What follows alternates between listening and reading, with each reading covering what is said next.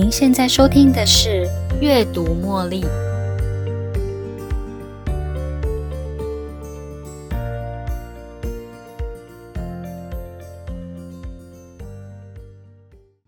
欢迎收听今天的《阅读茉莉》。在阿德勒的学说中，他认为每个人的行为目的都是为了要追求所谓的价值感，还有归属感。而身心比较健全的人，通常会以对社会有益的方式来追求这两种感觉。但是呢，对于身心的状态比较不健康的人来说，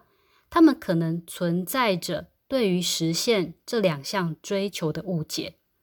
可能会选择采取对社会比较没有帮助的方式。而采取这些不正当行为的人，不仅对社会没帮助。还可能会干扰他们自己的学习能力，还有生活经验。尤其是儿童，儿童对于社会的运作还不是那么了解，所以比较容易因为大人对他的反馈而误解自己行为的正当性。最后呢，他们也会误以为只要这么做就能够获得自己的归属感和价值感。任何人都需要得到一份归属感和价值感，即便是有特殊需求的孩子，虽然他们在天生就带有某些的疾病或是限制，不过他们也很渴望拥有这些感觉。不过呢，这些孩子可能会因为自身的缺陷而另外发展出一种独特的优势，例如会被大人溺爱，或是受到特殊待遇。大部分的人对于天生带有疾病或是缺陷的人，会表现出体谅跟关爱，因为对这些孩子来说，总认为世界应该要这么对待他们，因为他们的天生疾病跟限制，所以本来就应该受到某些特殊照顾。这样的想法呢，会让他们自认为自己不一定需要应对生活的常规，还有成长上的挑战。如此一来，可能会让这些孩子失去调整自己还有学习的机会哦。换句话说，当一个孩子被过度保护的时候，不需要自己处理日常生活所需要的各种基本事物的时候，这个时候呢，孩子就失去了体验还有克服挑战的机会。我们会随着时间的挪移，这个孩子可能会形成对成年人的过度依赖。同时对自己的能力缺乏信心，甚至不相信自己具有足够的能力。另外，有些特殊状况的孩子，则因为在成长过程中经常性的被忽略，导致自己会误以为，就是因为自己身体不完美，所以被看不起或是被忽略。其实，这样的想法也是错误的。你可能也跟我一样很好奇，一个在生理上不怎么健全的孩子，要用什么方式期待自己也拥有价值呢？在本书上分享，一个人的价值是被尊重、被肯定，还有不被其他人忽略自己的需求。他们可能会用哭泣，或是推其他小孩，或者是说不要这些方式来表达哪些东西对他们来讲是有意义的。哪些东西是有价值的？有这样错误信念的孩子，可能会依据自己对社会的理解，也就是误解，用令人挫折的方式来追求他的价值感还有归属感。例如，有些孩子可能会用激怒他人的方式来获得他们渴望的归属感，以为让大人生气，他们就能够得到更多的关注。今天想与大家分享。跟阿德勒学正向教养特殊需求儿童篇这一本书，因为之前呢，我陆陆续续的读到有关阿德勒的正向教养观点，所以我前情提要一下，正向教养它是一种教养的方法，它虽然无法帮助特殊的儿童天生或是后天形成的疾病，但是它可以在其他的方面发挥作用。这个方法呢？不要求以严格的管教方式来对待孩子，而是强调帮助孩子学习社交连接，还有必要的生活技能，同时培养他们为自己的行为负责的态度。这一次呢，关于特殊需求的孩子，我很好奇阿德勒的学说要如何能够应用到一个天生就有身心功能限制的孩子呢？要怎么样用阿德勒的观点，让特殊需求的孩子同样能够感受到自己是拥有价值还有归属感呢？这本书呢，让我了解，不论是否有特殊需求，或是虽然身体健康，却因为在不健全环境下长大的孩子。认识他们背后的错误概念，能够帮助他们调整自己的行为，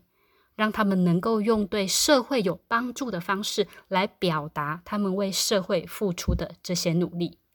最后能够成功的追求自己的归属感，以及活在这个团体圈圈的价值感。首先，我们可以先看见特殊需求的界限，孩子错误的行为可能是。敷衍、冲突、反击或是争吵，这些错误的行为目的包括：因为他想要报复他人，或是过度的寻求关注，又或者是想要争夺权力。最糟的是，他可能自暴自弃。当一个有特殊需求的孩子表现出以上的行为，你可能会以为他是针对你而做的反应。那么要如何分辨哪些是孩子因为自身特殊需求有关的无辜行为，而哪些是属于具有社会动机而产生的错误目的行为呢？你可能有过这样的经验：当电话的铃声一响，于是呢，你准备去接电话，这个时候呢，在旁边的孩子就会发出尖叫声，或者是往你身上抱。如果你了解特殊需求的孩子，可能也会因为受到刺激。导致有这样的情形发生，他并没有针对性的动机哦，我们称为无辜行为。但是今天如果这个孩子他心想妈妈去接电话就不理他，因为电话比自己还要重要。当孩子有了这样的想法，他会在电话一响的时候，在你接电话的同时，马上跑到你身边抱着你，或是在你旁边尖叫。因为如果他这么做的话，你会下意识的制止他，他也就达到你被关注的目的了。这也就是所谓的错误的目的行为。而这样的行为，即便是错误，会被责骂，他也能够证明用这样的方式就能够达到满足被关注的目的。如果这样的错误目的行为没有被矫正，他会更加相信自己的解读，也就是比起他自己。电话在妈妈的心目中是最重要的，这样的解读是对的。所以，为了要得到关注，在每次电话一响，他就要大叫。对于有特殊需求的孩子，我们必须先承认并且接受，他们的确也是真的存在特殊状况的事实。同时，我们也要了解他们的这些特殊状况会有哪些的行为表现。不过，我们不应该让特殊状况的存在使得我们忘记每个孩子都拥有无限的潜力哦。孩子的无辜行为是由他们的特殊需求所驱动，并不代表他是针对任何人。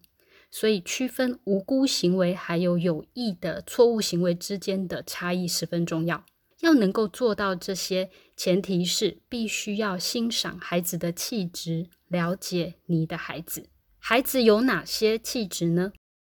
所有的孩子都拥有以下九种气质，只是程度不一而已。第一，活力程度，指的是孩子的活动时间还有非活动时间的比例。第二，规律性，指孩子的生理节奏是不是可以预测，例如他的排便时间或是睡觉时间。第三，趋避反应。孩子对于陌生的环境，还有陌生人或是刺激的反应，例如对于食物或是环境的反应。第四，适应力是孩子适应改变的能力。第五，敏感度，孩子对于大人的回馈是否容易受伤或是神经大条。第六，情绪本质，孩子整体的情绪气质，例如快乐啦、满足或是不开心，又或是爱挑剔。第七，反应强度，孩子对情况做出的反应所表现出的能量强度。第八，注意力分散度，对于外在刺激的干扰程度。第九，坚持度。孩子在面对困难的时候，他会选择继续往前进，或是不愿意继续往前的意愿。所有的孩子都拥有以上这九种气质，只是程度不一。无论孩子拥有何种程度的气质，大人都可以协助孩子，帮助他们建立以下的信念：第一，相信自己有能力；第二，做有意义的贡献；第三，鼓励孩子发挥影响力；第四，帮助孩子理解自己的感受，并且学会自我控制；第五，鼓励孩子对自己的生活负责，保有一致性、适应性、灵活性。在教养的过程中，我们总是会在尝试还有错误中，重新的调整下一次的教养方式。所以呢，修复错误的三 R 原则，在教养的过程也能成为你的正向教养工具哦。以下是修复错误的三个原则：承认、和解、解决。承认你的错误，与孩子和解，还有一同合作，找出解决方案。读完这本书，让我想到教导海伦·凯勒的苏利文老师。海伦·凯勒的父母亲一开始非常同情女儿的缺陷，总是在她任性哭闹的时候不忍苛责，任其予取予求。但是在苏利文老师的眼里，却不是如此。他认为海伦·凯勒是一个聪明的孩子，可惜他还没有机会学习用自身的条件发展出自己的潜能。苏利文老师对海伦·凯勒充满信心，于是他说服海伦·凯勒的父母亲，让他们单独在一间小木屋相处，以避开海伦对父母亲过度的依赖。好在他的父母亲对苏利文老师的信任，同意将女儿交由苏利文老师教导。苏利文老师纠正他的错误行为，并且与他建立互相信任的关系。正因为如此，后来才有我们所认识的海伦·凯勒。这个世界如果没有了像苏利文老师这样的人，每个像海伦·凯勒这样有身体缺陷的孩子，也就无法发展出自己最大的潜能了。最后，我们做个总结：针对有特殊需求的孩子，成年人必须认识并且接受这些特殊状况的存在事实。特殊需求孩子的行为往往是由他的特殊需求所驱动，并不是针对某个人，这样才能够理解特殊需求孩子的状况还有他的行为。接下来，我们不应该让他们的特殊状况成为他们成长还有学习的阻碍。我们要能够看到他们拥有的无限潜力，了解孩子背后的错误观念，有助于调整他们的行为。让他们能够以对社会有帮助的方式表达他们为社会做出的努力，这有利于帮助他们追求自己的归属感还有自我价值。一个拥有归属感跟自我价值的人，也才能成功的融入社会的群体。